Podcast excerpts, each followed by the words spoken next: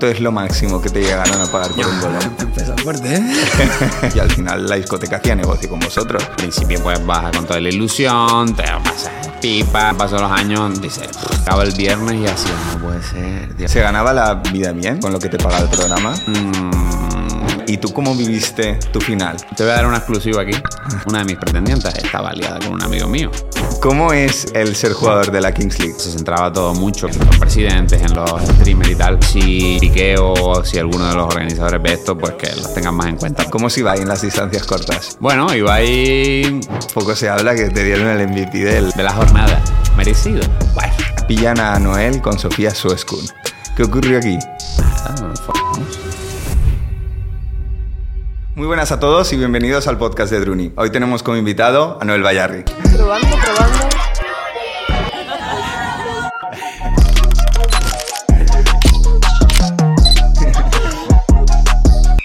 Tipo de contenido que os merecemos, chicos. Hola. Noel Bayarri, canario, 35 años. En 2013 fuiste tronista de Mujeres y Hombres y viceversa, con una de las finales más mediáticas que se recuerda en el programa. ¿Cómo ha llovido desde entonces, no? Ay, sí, ha llovido mucho, ¿eh? Ya han pasado 10 años y nada, guardo muy, muy, muy bonitos recuerdos de toda esa época. Y aquí estoy, ya más mayor. 2013, ¿qué edad tenías en aquel entonces? Pues 10 años menos, entré con 23 al trono, si no me equivoco, o 24. Y bueno, luego estuve ahí como 8 o 9 meses. Y ya luego fue lo de María. Me- me quedé- me- Se recuerda como más años de los que fueron de trono porque, bueno, fueron entradas y salidas, escarfeos y esas cosas. ¿Qué quería ser Noel Bayarri antes de entrar a Mujeres y Hombres? ¿Qué quería hacer? Eh, desde luego no, no tenía ninguna pretensión de ir a la tele y hacerme conocido. Eh, yo estudié informática porque en la época de chaval me gustaba y me, me pasaba bien con el ordenador. Luego empecé a estudiar y me di cuenta que no. Y nunca tuve una vocación clara. Sigo sin tenerla realmente. Estudiaste informática y viste que esto no, que, que no, te, no te llenaba, ¿no?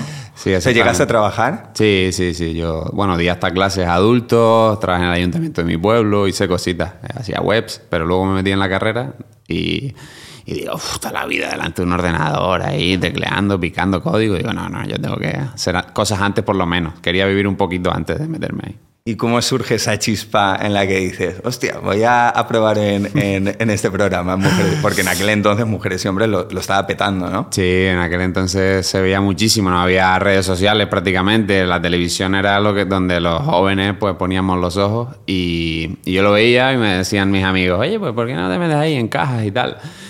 Y hice, mandé las cosas para el casting y en cosa de tres semanas ya estaba dentro de- del plató. Hiciste el casting, ¿en, en qué consistía exactamente el casting, por curiosidad? Eh, primero mandaba una ficha rellenada con, bueno, datos y tal, que le ponía sus cinco virtudes, tus cinco- tonterías de estas, unas fotos, que es lo que de verdad veían, yo creo. y luego te citaban en Madrid y ahí te hacían pues una entrevista para ver cómo te expresabas y tal. Seguramente te- la mayoría de la audiencia, me imagino, tampoco lo sé, eh, habrá visto Mujeres y Hombres o sabrá de qué va, pero habrá alguien perdidillo por ahí de la generación Z, Seguro, ¿no? O a lo mejor más más, más, jóvenes. más jovencitos que nos estarán viendo y dirán, ¿esto es de, de qué están hablando? ¿Cómo, cómo describirías de manera muy resumida eh, en qué consistía el programa de Mujeres y Hombres? Eh, era un dating show, un dating show en el que tenías que, se supone, salir con pareja, ese era el objetivo, ¿no? Había unos días que las chicas elegían, tenían su pretendiente y otros días eran los chicos los que teníamos pues citas con chicas y era un proceso hasta que nos quedaban con la que más nos gustaba, ¿no? Y eh, lo ideal es que, bueno, hubieran salido muchas parejas porque para era el programa, pero era más complejo de lo que parecía, entonces pues habían engaños, mentiras, eh, no me gusta esto, ahora lo otro, era pues un poco show, pero para mi gusto bastante blanco dentro de lo que era Telecinco en esa, en esa época.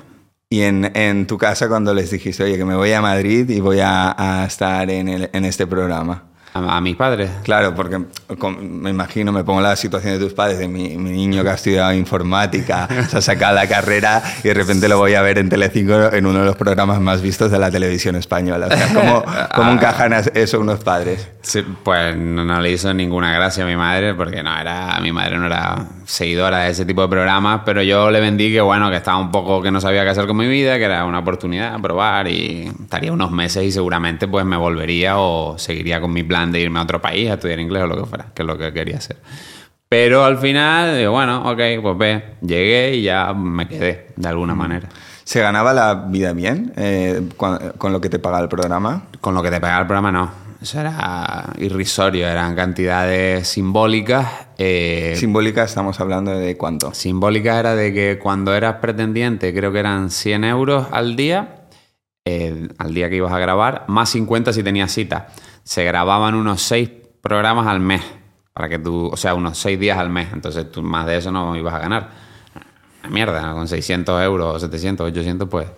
Y luego donde había rentabilidad eran los bolos en los eventos en discotecas. Hmm. Y eh, el, el estar en Madrid, eh, de, de vivir en, en Canarias, ¿no? Estabas viviendo en aquel entonces de vivir en Madrid. ¿Hubo, hubo mucho cambio en, en tu vida?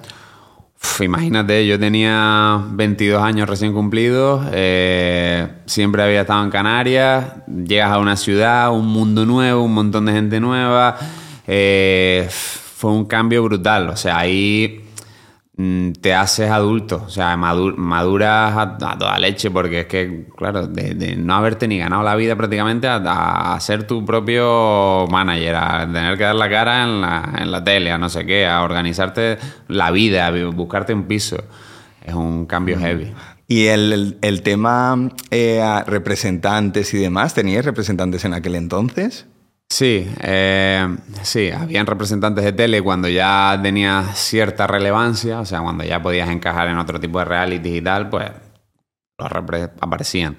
Y luego en el tema bolos también había intermediarios más que Luego, entraremos en el tema bolos porque yo creo que se, Sí, se merece un, Sí. un capítulo aparte porque, porque a- ahora ya no están tan de moda, ¿no? Pero hubo, hubo una época que, que hubo el boom de los bolos. Entonces luego, luego pro- profundizaremos sobre, sobre ese tema. Noel, ¿qué porcentaje eh, de pretendientes dirías tú que realmente estaban por el tronista o la tronista?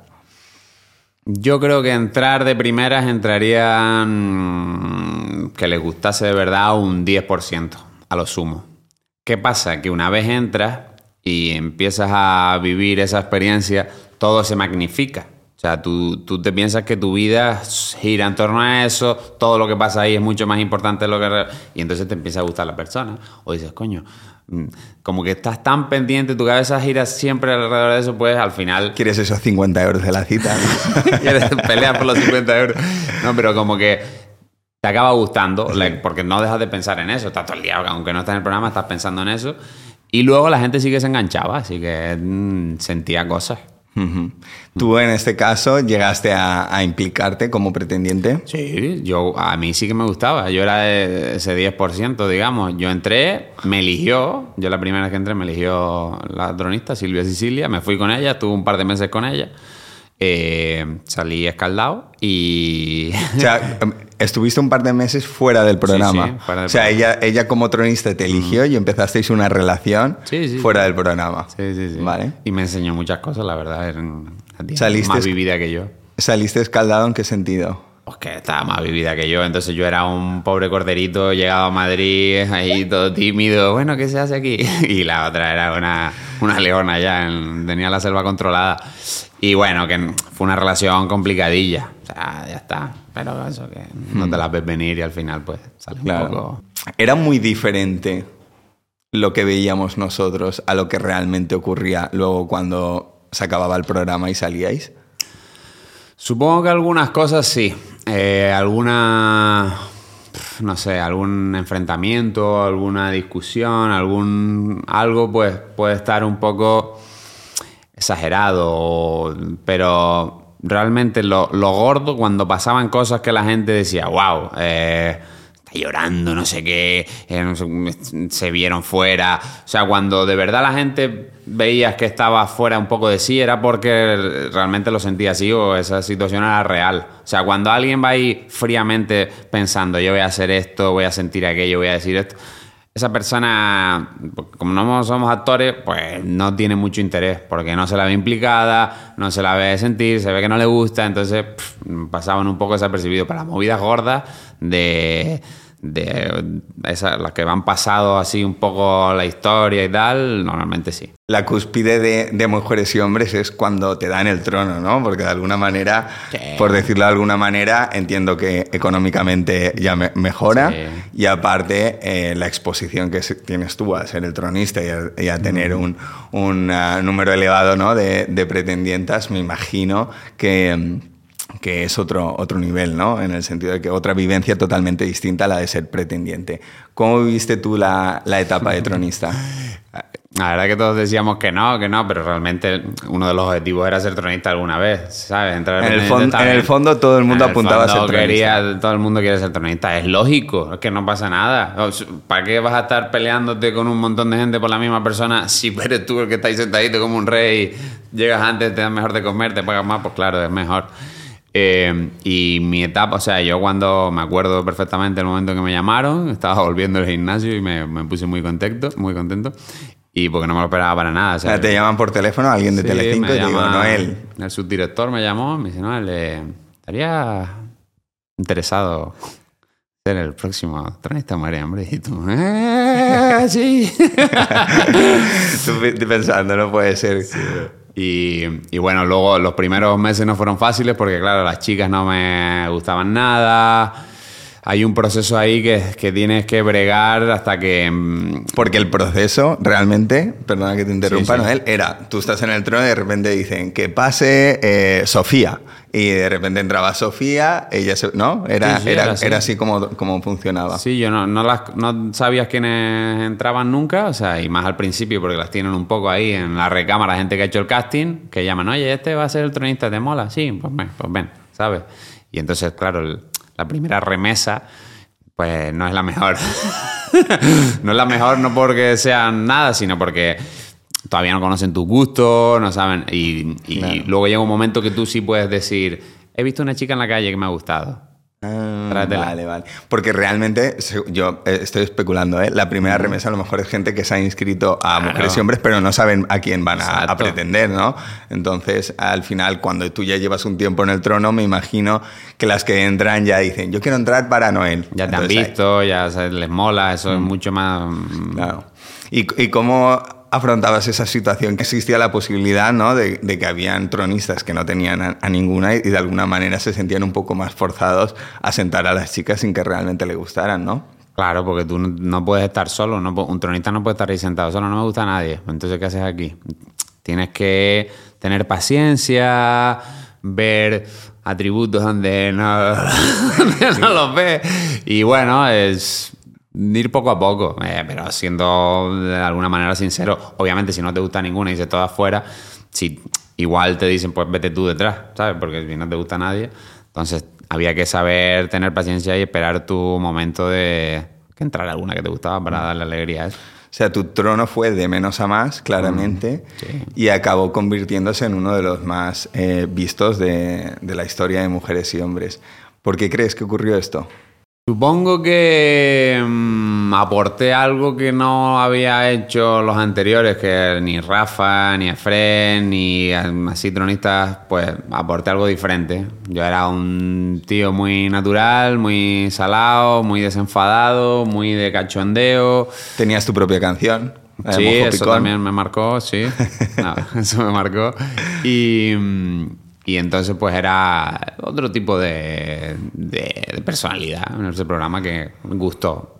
Te marcó hasta tal punto que cuando, cuando me dieron tu número ponía Noel Mojo Picón. O sea, hasta ese punto sí, sí, te tengo guardado así. Sí, eso fue justo cuando entré. Madre mía, qué vergüenza al principio. De alguna manera eh, le diste visibilidad a, Canarias, ¿no? Porque en ese, en ese momento, o sea, tu imagen estaba totalmente eh, vinculada a, Canarias. ¿Cómo, cómo vivías pues ni, el...? Ni un botito de mojo me han regalado, ni unos plátanos. Noel, ¿y tú cómo viviste tu final? Porque me acuerdo que la gente estaba muy implicada en, en tu trono. No sé si por la calle te llegaban a decir algo, pero yo me acuerdo que, que en esa época como que todo el mundo se, se había implicado en, en- en tu trono hasta tal punto de que todo el mundo tenía la necesidad de opinar, ¿no? Sí. Mm, Mi trono fue, fue bastante top, pero hubo, no sé si te refieres a ese, uno todavía más hablado, que fue el de María, la final de María, que era el trono de María, eh, que se fue todavía más visto y más sonado. Mi trono, cuando yo acabé mi final, no elegí a María en ese momento, me quedé con otra chica. Te voy a dar una exclusiva aquí. Prepárense. Porque eh, eh, yo sabía que con esa chica no iba a funcionar porque estaba liada con un amigo mío, una de mis pretendientes. Y yo en esa época estaba liado con una chica de fuera del programa, en mi trono. Vale. Eh, pero bueno, eh, no sé cómo acabamos así, pero ese era el panorama. Entonces yo elegí a esa chica porque sabía que cada uno se iba por su lado y no iba a rajar nadie de nadie, no iba a pasar nada. Sí, eh, hemos firmado aquí un papel, de, hasta no hemos firmado nada, pero bueno, que todas las partes contentas. ¿Y qué pasó? Que yo lo dejé con la chica esta muy poco después, María entró al trono, a mí me dio un poco de morriña y digo, a ver, eh, pues, estaría bien irme con esta chica. Y fue la final de María el año siguiente, que fue la, no sé si la más vista, la segunda más vista de la historia y tal, que fue cuando me eligió a mí y salimos los dos, que luego tampoco funcionó. Pero, ¿Cuánto tiempo llegasteis a estar? a ver, es que eran idas y venidas. O sea, liándonos estuvimos varios meses, pero estar, estar, muy poco. Mm, Porque al final esta- me imagino que estabais todos en Madrid y coincidiríais en las mismas discotecas, ¿no? No, sí, era, era imposible. Yo, por lo menos, era imposible tener. Lo veo ahora con perspectiva y era imposible tener pareja. Es que no podía. ¿Qué, qué relación tenías con, con los colaboradores de Telecinco? Porque me acuerdo que habían también consejeros del amor. ¿Quiénes, Ah, sí. quiénes estaban en tu época? Yo empecé con Pipi con Miriam, ¿Vale? con Miriam mal, con Pipi bien. Sí. eh, Con luego- Miriam mal, ¿por qué, por qué mal? Mm, Bueno, porque hay veces que su trabajo es ir a por alguien y tú, pues. Te- te- obviamente te llevas mal con la persona que te critica. O sea, que te tenía enfilado, ¿no? Sí, Que- me tenía enfiladillo. Ya está, no pasa nada. Y luego estaba con Na- Nagore Robles, que estuve muy. Nos hicimos amigos. Bueno, y luego ya como que los iban cambiando bastante y nunca tuve ningún problema así con nadie. Muy bien. Perdona, Noel, que te interrumpa Mm. un segundo, pero tenemos algo muy importante que comunicar y voy a dar paso a que Ah, pase ¿un regalo? mi compañera Marta. bueno, Marta, ¿qué nos tienes que contar? Como hace poco que tenemos el canal del podcast de Druni, queremos haceros como un pequeño regalo y lo que vamos a hacer es sortear entre todos los suscriptores unas bolsas de Druni que están valoradas en 300 euros. Y lo único que tienes que hacer es seguirnos en el canal de YouTube del el podcast de Druni. Y tendréis unas bolsas como estas.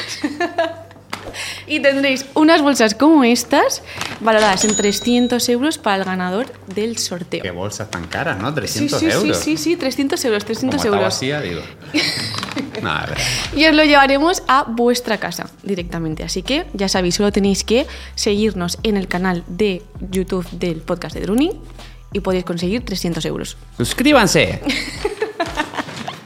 Y ahora ya sí que sí, os dejo con el mojo picón. Gracias, Marta. Hablemos de, de la época de los bolos. Antes de profundizar y, y que- de que nos cuentes tu experiencia, ¿qué, qué es un bolo, no? Para aquel que a lo mejor anda, anda un poco más perdido y no sepa lo que es. Es sencillo, es cuando una discoteca o mm, productora o algo así te contrata para un evento, una fiesta, tú vas y la gente pues eh, paga una entrada normalmente, te ve, te conoce, te saca una foto contigo y ya está. ¿Cuánto es lo máximo que te llegaron a pagar por un bolo? Empezó fuerte, ¿eh? Digo, ¿hará alguna pregunta antes? No, a machete, claro que sí. Pues lo máximo que he cobrado, mm, 3.500 euros por un 3.500 euros. No está mal. 3.500 euros Está por increíble. Está increíble. Hombre, claro. Sí, sí, sí. Para un chaval que no había hecho casi nada. Porque realmente ahí, ahí es- estaba realmente el, el dinero de, de estar eh, concursando en, en mujeres y hombres, ¿no? Exacto, to- vamos, lo que te he dicho antes, todo lo que tú podías generar realmente estaba ahí. En esa época no había tampoco marcas, redes sociales, entonces todo estaba en los bolos. Todo se ha dicho eh, que al final, cuando os, os, eh, contrataban para un bolo, era porque de alguna manera en aquella época había tal boom que todo el mundo sobre todo todas las niñas, iban a la discoteca, que arrastraban a los niños y al final la discoteca hacía negocio con vosotros. No era que... No era, o sea, No era un regalo, Claro, no era un era regalo, un que al final era, era una pura transacción Sí. donde, donde se entendía que todas las partes salían ganando. Antes de que Obvio. salga algún, algún hater a decirnos, oye, estaban tirando el dinero. No, claro, no. Tirar no lo tiraban porque había un negocio detrás. Es como si tú contratas a un DJ, a un mariachi, a un monologuista. Si va gente y paga la entrada, en ese momento estaba de moda, pues claro, funcionaba. Si no, no nos iban a contratar. Eh, ¿Cómo viviste tú esta época? Era, era frenética. La, la verdad que fue, al principio los bolos eran algo que, que te subía mucho el ego, que te usaba mucho, que lo perseguías, que claro, era mucho dinero para alguien que yo había tenido sueldos normales, era un trabajador de mis currillos, y claro, te empieza a entrar dinero y dices, voy a hacer todos los que pueda para ahorrar, porque esto no sé, a lo mejor dura un año, dos, nunca se sabe. Y al principio pues vas con toda la ilusión, te pasas de pipa, bebes, no sé qué, vas con la presión de que vaya bien el bolo, de que se llene, de que hasta que cierre. Y claro, a medida que vas haciendo bolos con el paso de los años, dices, "Pff, esto es un coñazo. Ya se me hacía muy costa, muy costa arriba. La dopamina ya no, no, no Ah, existe. ya era, llegaba el viernes y hacía, no puede ser, tío, ahora me tengo que ir a, a Lugo, mañana tengo que ir a Almería. uf, y eh, se, se hacía, se hacía pesado. Cobrabas incluso más, pero era un curro du- durillo, ¿sabes? Porque tenías que llegar a un pueblo, a un, sitio, no conocías a nadie. Tenías que tener buena cara en la cena, cuando te recogían, eh, no podías estar cansado, en la discoteca tenías que ser un tal, o que si iba bien o mal, el dueño te pusiera cara, que te trataran bien, que tuvieran todo cubierto, porque hay muchas veces que era un desastre. Vete a- te mando al pub de María Juliana allí en... eh, y, y si pasa algo allí, ¿sabes? Era... Luego se, tenía su- sus sombras también, el tema de los bolos. Justo te quería decir eso, que al final es un trabajo de noche, de al- alcohol de por medio. Al final un ambiente, quieras o no, pues Sí. que tiende a, a descontrolarse. ¿Tuviste alguna experiencia que dijiste, ostras, esta, esto me ha marcado? No llegué a tener ninguna movida gorda, pero sí que sí que había pues gente borracha eh, que, que viene su novia y se, hace una se enfada. Nunca hubo una pelea ni me agredieron ni tal, pero sí que momentos tensos de que tienes que tener mano izquierda, sí, porque si yo, si yo voy ahí en plan testosterónico eh, y me pelearía, entonces tienes que tener tienes que saber tratar con la gente. Hay que tener mano izquierda, un Sí. poco de paciencia y... Sí, y- sí, sí. ¿Y-. ¿Ibas tú solo a los bolos o ibas acompañado? Normal, o sea, al principio iba solo, que fue cuando te lo pasabas muy bien, luego ya empiezas a decir solo no quiero ir porque es, duro ir solo, necesitas a alguien de confianza y hay muchas veces que los intermediarios no podían venir, entonces yo contraté a un amigo y le digo, mira, full time conmigo, me acompaña a todos los bolos y yo le pagaba, ganaba menos, pero es que si no se me hacía muy costa arriba. Luego eh, has, has seguido eh, en el mundo redes sociales, ¿no? En Instagram, eh, has crecido bastante, ¿no? De hecho, ahora a nivel de seguidores que tienes unos 600.000, Sí, 600 y pico mil. 600 y pico mil, me imagino que, que tu fuente de, de ingresos a partir de ahí provenía de, de tus redes sociales, ¿no? Sí, hará un tres años o así, cuando fue el parón del COVID o un poco antes, yo seguía haciendo bolos, seguía teniendo ingresos de bolos, pero ya empezó a subir mucho lo que es todo el tema de redes y cambié un poco pues mi fuente de ingresos a las redes hasta que ahora prácticamente solo redes. Luego nos sorprendes a todos y vuelves a aparecer en el panorama mediático en la Kings League. Ajá.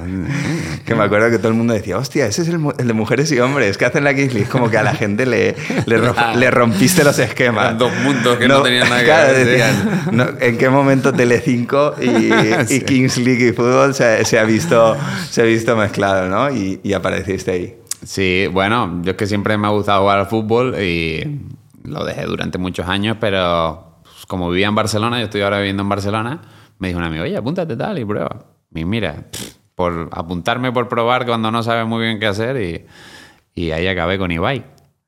Pedazo de golazo que te marcaste en una jornada que poco, poco se habla, que te dieron el MVP del, del partido, ¿no? Eh, sí, bueno, el golazo fue en el primer split cuando estaba con Romero, con Gerard, mi expresidente y... Presidente de Gigantes Sí, de y. Gigantas, patrocinada por Druin. ¡Woo! Muy bien. Mm, Y luego ya cuando estuve en Porcinos con Ibai fue cuando hice un, un par de buenos partidos tal y me dieron el MVP de la jornada, no del partido solo. Ah, de la jornada. Claro. Ostras. ¿Merecido? Bueno, depende. ¿Cómo es el, el ser jugador de la Kings League? Pues mira, voy a aprovechar, no lo había pensado, pero para eh, tirarle un poco eh, una ayudita a los jugadores que hasta el momento siempre hemos estado un poco segundo plano, eh, olvidadillos, con bastante exigencia en cuanto a entrenos, en cuanto a disponibilidad, estar siempre ahí cobrando muy poco, bueno, hasta, este split eran 70 euros por partido. Y, y un poco con nuestras necesidades un poco olvidadas, ¿sabes? Se centraba todo mucho, que es normal, en los presidentes, en los streamers y tal. Y, y los chavales, al final, si no por ellos, no hay liga, no hay que. Y nunca fuimos en contra de la liga, siempre queríamos ayudar, pero si Piqué o si alguno de los organizadores ve esto, pues que los tengan más en cuenta porque al final sin jugadores no habría partidos y muchas veces se nos ha tenido un poco de lado, por así decirlo. Cuando dices de lado, ¿te refieres en el aspecto económico o en el aspecto mediático? Mm, En todo un poco. Yo entiendo que si lo que vende es que los que estén siempre hablando, o de lo sean los presidentes, o los que vayan a los, a los todas estas cosas, vale, yo eso lo, lo puedo comprender desde un punto de vista más eh, empresario, pero eh, yo hablo de necesidades no solo de dinero, sino de que no nos funcionaban las duchas, que en el Cupra había un calor que te morías, de que mm, de repente no podías ir a un partido y te decían que igual eh, te tenías que ir del equipo. Entonces era un poco una presión demasiado grande para lo que luego nos daban. Que de alguna manera sentías que, que podían cuidar más a los jugadores, sí. tanto económicamente como más allá de la parte económica. Sí, es que no, se- no nos empezamos a organizar como jugadores hasta hace dos meses, ¿sabes? No había ni, de- ni encargados de equipo, ni delegados, ni gente con la que hablar. Entonces, todo, hubieron meses un poco de ahí, venga, búsquense la vida. Mm. Tú empezaste en Gigantes, ¿no? El presidente lo, lo hemos comentado ya, Romero. Sí. ¿Cómo era tu relación con él? Con él? Bien, una relación bien. Sí es verdad que coincidimos en una época que el equipo iba fatal. La primera, el primer split de Gigantes fue horrible. Entonces él estaba muy tenso. Yo creo que estaba sobrepasado por las críticas. Venía de... No llevaba tampoco tanto tiempo en el panorama de redes. No sé si en Twitch llevaba un año y medio, dos. Entonces la crítica no la había aprendido a gestionar todavía. Le afectaba. Nos la... Luego, pues, si le criticaban, a nosotros pues nos, nos metía caña. Le costó un poco gestionar todo eso, ¿sabes? Eh, personalmente conmigo no hay ningún problema, todo bien, pero yo veía que a los chavales, claro, les afecta. Si su presidente no les apoya, si su presidente, porque se ve que no la situación no arranca, les, de alguna manera les critica o tal, eso les marca mucho, ¿sabes? En un directo de 50.000 personas que te diga tu presidente, tío, no hagas eso, no seas paquete. Oye, juega tú, a ver qué tal lo haces, ¿sabes? Entonces... ahí- ¿Eso lo, lo llegó a decir personalmente de ti durante un partido? de mí no dijo grandes cosas porque yo creo que mi rendimiento, a pesar de las risas de que vengo donde vengo, siempre ha sido correcto. O sea, yo no he tenido grandes liadas porque yo jugaba al fútbol. O sea, yo sabía, soy, soy consciente de lo que debo hacer y lo que no. Cuando dices a pesar de las risas es que te llegaron como, como que... Porque yo entiendo que al final un personaje de Tele5 esté jugando ahí es como esto que han hecho esta liga de influencers, de mediáticos. No, yo me apunté como cualquier otro chaval y hice la prueba con cualquiera y O entré. sea, tú de alguna manera sentías que, que se te daba como más pie por estar allí, por tu aspecto mediático, que porque realmente supieras jugar a fútbol. Claro, entendía que la gente lo pudiera pensar. Que a mí me da igual, ¿eh? Yo iba a jugar y si lo hacía bien, bien y si lo hacía mal, mal. No tenía... Pero ya- ¿de dónde te llegaban estos Bueno, comentarios? pues, tú los ves. O sea, En en, Twitter y las demás. retransmisiones, en Twitter, en los directos, al final es normal, pero si hubiese sido un chaval que no lleva 12 años eh, un poco acostumbrado al foco, que le digan cosas, cosas buenas y malas, pues me podía haber afectado. Pero ya esto, yo tenía mucho callo para eso, ¿sabes? Ya me da igual lo que hablen. Pero, pero otros chavales que de repente no los conoce nadie y que de alguna manera aunque le lleguen 10 mensajes malos, no, no es lo mismo que a mí me lleguen eh, mil, porque yo ya estoy acostumbrado, pero para una persona que no está acostumbrada a las cosas mediáticas, que le digan, oye, eres un paquete, no sé qué, joder, eh, es una putada, ¿sabes? La Sí, puede que afectar. al final te puede afectar Sí. psicológicamente. Y luego de, de Gigantes eh, te seleccionan en el equipo de Ibai, de, de Porcinos. Sí, sorprendente. Entiendo que cuando te, te seleccionan, em, em, al final Porcinos era un equipo que, que iba muy bien en la liga, por lo tanto, por decirlo de alguna manera, es algún, un upgrade para ti, ¿no? Sí, mm, yo me sorprendí mucho. Fue una de las tantas veces en mi vida que he dicho, no sé cómo tengo tanta suerte porque me pasan X cosas, pero... Has mira, tocado por la varita mágica. Sí, hay veces que, bueno, algo hago, pero que tengo X suerte, ¿no? Y me llamó Romero primero, me dijo, oye, hay esta opción, porque hacían intercambio de jugadores y tal, con dinero ficticio, de que te vayas a Porcinos, que, que Ibai te querría ir. Y claro, yo de estar en el equipo que había quedado último a uno de los primeros, con Ibai de presidente, todo lo que eso conlleva, digo, hostia, pues de lujo. Y hicieron el cambio y ahí acabé. Tu experiencia en Porcinos fue muy diferente a tu experiencia en Gigantes. Fue diferente porque éramos un equipo que gan- ganó la liga regular, ganábamos mucho, jugábamos muy bien, el ambiente siempre fue muy positivo, no había esa tensión anterior y mm, fue todo más llevadero. Yo tuve más importancia, gané un MVP, bueno, al final, que tampoco era un jugador yo titular, ni pero que te sientes importante. Y sí, fue diferente, sí. Aunque con el, lo que es el grupo de jugadores fue igual de, de unión y de buen rollo, en, tanto en Gigantes como en Porcinos. ¿sabes? Siempre hubo esa, esa amistad. Sí, yo creo que también que en Gigantes al final eh, las malas épocas yo creo que unen mucho a los, a los grupos. Sí, sí, estábamos muy unidos como, como jugadores. Vamos, todavía quedamos para cenar todo el equipo que estábamos ahí. Sí, sí. Qué guay. ¿Cómo se va en las distancias cortas? Eh, bueno, Ibai conmigo no sé por qué siempre ha sido muy cariñoso, siempre me ha, como me ha- dado bola y yo se lo, se lo agradezco mucho. Él es eh, a veces muy extrovertido, a veces es como tú lo ves en cualquier stream y tal, y otras veces pues se retrae un poco más y está más... Al final tendrá tantas cosas en la cabeza, tal, pues de repente está 20 minutos que no habla con nadie, está ahí con el móvil tranquilo y luego vuelve. Pero siempre ha tenido un comportamiento ejemplar con el equipo, de ayudar. Cuando nos eliminaron en las finales de Madrid, vino, nos apoyó, que podría estar muy enfadado, ¿sabes? Al final, muchas expectativas, ha invertido mucho. Y oye, a mí un 10. Yo ya era fan de Ibai y lo soy más después de haber compartido esto con él. Mm. Tenía un poco esa figura a lo mejor más de, de asegurarse que todo estuviera bien, ¿no? Un poco como más padre de, de decir, Esta, este equipo es como mi, mi familia y voy a, a cuidarlos y voy a mimarlos, ¿no? Claro, eh, todo eso dentro que él es un animal competitivo, él quiere ganar sea como sea. Entonces él entiende que la manera de ganar es tener un grupo unido, bien cuidado y, no, y lo bueno es que aunque no salga como él quería, pues no, no, no nos puso una mala cara ni pasó nada. ¿sabes? Fue él el que nos dijo, oye, ya está, la próxima. Qué bien. ¿Te esperabas, eh, antes de entrar a la Kings, bueno, en el momento en el que estabas intentando en el draft, me imagino, eh, que iba a tener la repercusión que tuvo? Ni de coña.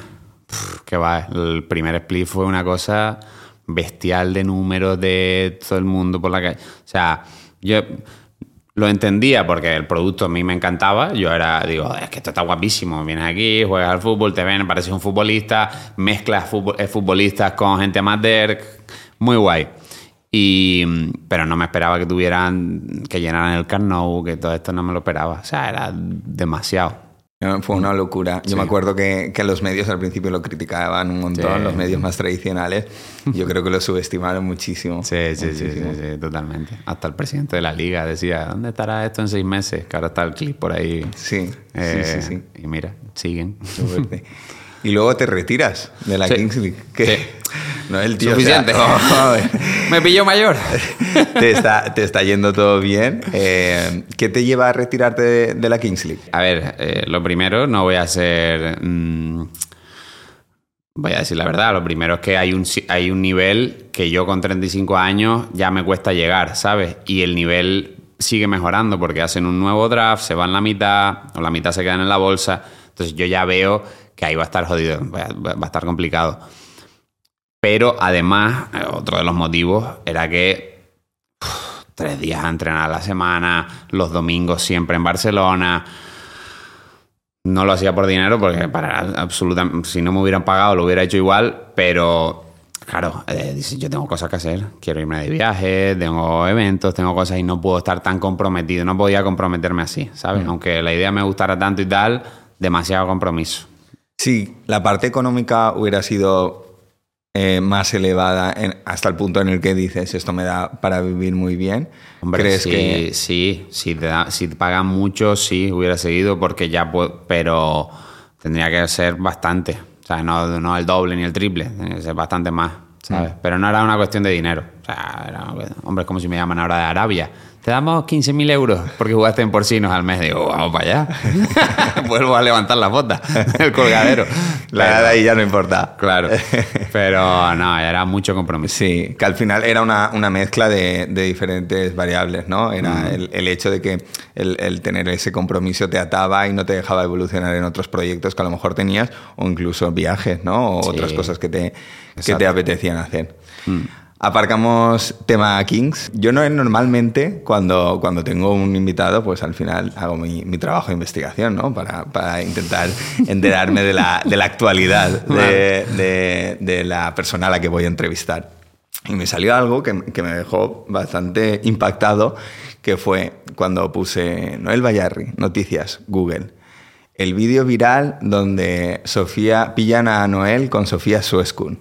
No entendía nada. Y de repente me, me empezó a... En TikTok también lo busqué. y ¿Sabes cómo funciona el algoritmo de TikTok? Que cuando buscas algo te empiezan a aparecer vídeos.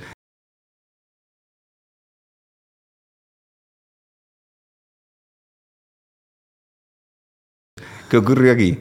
Nada, follamos. Eso, No, eso va a ser la, la no. intro del podcast. Eso fue una acción publicitaria para el programa de Netflix, uno, un que te cambian tu cara con inteligencia artificial y tal. Y bueno, tenían a ellos y ¿quién puede cuadrar que, que le haya podido engañar, que se parezca un poco a Kiko, qué tal?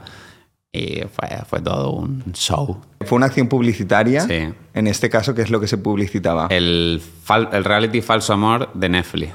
Vale. que lo que de lo que trata es, es como pues un eh, cualquier otro reality de estos eh, pero tú veías imágenes de tu pareja supuesta pareja besándose con alguien a lo mejor y no era tu pareja era otra persona Tú en el momento en el que ves que la gente se lo cree y que todo el mundo empieza a, a reaccionar a, a esa campaña publicitaria, ¿cómo, ¿cómo gestionas todo eso? Eh, hombre, yo me partía el culo. claro. Eh, a ver, yo creo que se lo creyó un porcentaje, mm, no, no la mayoría, pero sí un porcentaje alto de gente. Porque, bueno, porque no estarían, no sabrían lo que es la IA, no sabrían que eso se puede hacer y entonces, mm, hostia. Pero la mayoría de la gente sabía que era un poco, estaría un poco preparado. O que algo pasaba, ¿sabes? A lo mejor no era un reality, pero que algo raro había ahí. Sí. Bueno, yo me imagino que habría de todo, ¿no? Habría gente que también se lo, Sí, ¿no? se lo que creería. estábamos haciendo un montaje para ganar dinero, que, que era yo el de la casa y el del coche, pero que esta- era todo mentira. Bueno, eh, Bueno, Noel, estamos ya acabando el, el podcast y me gustaría saber un poco... Encima lo, coges en el lado perfecto para que se vean los futuros proyectos, cosas que, tengas en mente. Vienes de hacer un ayuno de, de redes sociales. mm, que recomiendo a todo el mundo desconectar unos días. Yo borré las aplicaciones y pude estar tranquilo. La verdad que mola, mola mucho. eh, quitar la cabeza, estar todo el día pendiente del móvil. Yo lo probaría, aunque no venga bien para mi trabajo, pero es una, es un consejito. Y ahora lo único que tengo en mente es eh, hacer campañas que tengo para estas navidades, para Black Friday, vienen, vienen así ahora tiempos moviditos. Y luego irme de viaje a Asia. Lo llevo planeando ya un tiempo y voy a irme sin billete de vuelta. Y estaré por ahí, no sé, cinco o seis meses Solo ida. solo ida y ahí ir moviéndome, pasar unos meses en Filipinas, otros en Indonesia, otros en Qué guay. Mm. O sea, llevabas ya tiempo con ese viaje en mente, ¿no? Me habías comentado Mucho- anteriormente. Sí, mucho tiempo porque al final cuando tienes compromiso, avi- bolos, no sé qué, no, no puedes, claro, dices, voy a dejar de ganar X dinero por estar de viaje. Y es una cosa que siempre llevo ahí dándole vueltas y como estoy tan bien cuando viajo, pues lo quiero hacer y estar de verdad ahí en paz, aunque tenga que trabajar o seguir con las redes. Ya creo contenido desde sitios que a mí me gusta, ¿sabes? Enseño cosas que quiero. Yo al final en mi casa, si estoy dos días en- dentro de mi casa, tengo que forzarme a hacer algo, porque ¿qué voy a enseñar? ¿Cómo me hago una ensalada otra vez? es que no es interesante. Yo no lo veo tan interesante como para estar publicando, entonces quiero hacer cosas... Totalmente. Y al final que el contenido se nota, ¿no? Al final que cuando haces contenido que te sale de manera natural, que no te estás forzando, que estás compartiendo experiencias que te apetecen compartir, se nota que la gente de alguna manera empatiza más con ese tipo de contenido. Sí, sí, sí, se nota. Muy bien, Noel, pues hemos llegado al final de- del podcast. Eh, te voy a pedir que seas tú la persona que, que, te- que mira a cámara y despida el podcast. Druni, el mejor podcast que escucharás y verás. Obviamente.